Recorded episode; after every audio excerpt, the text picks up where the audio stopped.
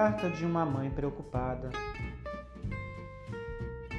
Meu querido filho Frederico, escrevo estas poucas linhas que é para saber que estou viva. Escrevo devagar, porque sei que não gosto de ler depressa. Se receber esta carta é porque chegou. Se ela não chegar, avisa-me que eu mando outra. O teu pai leu um jornal que a maioria dos acidentes ocorre a um quilômetro de casa. Por isso, mudamos-nos para mais longe. Sobre o casaco que queria, o teu tio disse que seria muito caro mandar pelo correio por causa dos botões de ferro que pesam muito. Assim, arranquei os botões e coloquei-os no bolso.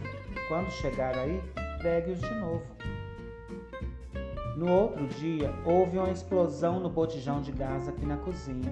Teu pai e eu fomos atirados pelo ar e caímos fora da casa. Que emoção! Foi a primeira vez em muitos anos que o teu pai e eu saímos juntos.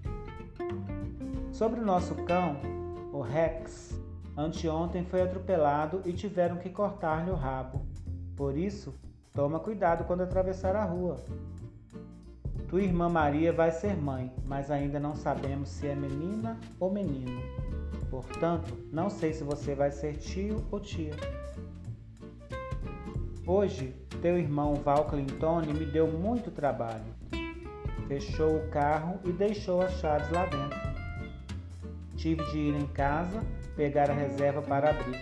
Por sorte, cheguei antes de começar a chuva, pois a capota estava riada. Se vir a dona Rosinha, diz-lhe que mando lembranças. Se não a vi, não digas nada. Um beijo, tua mãe.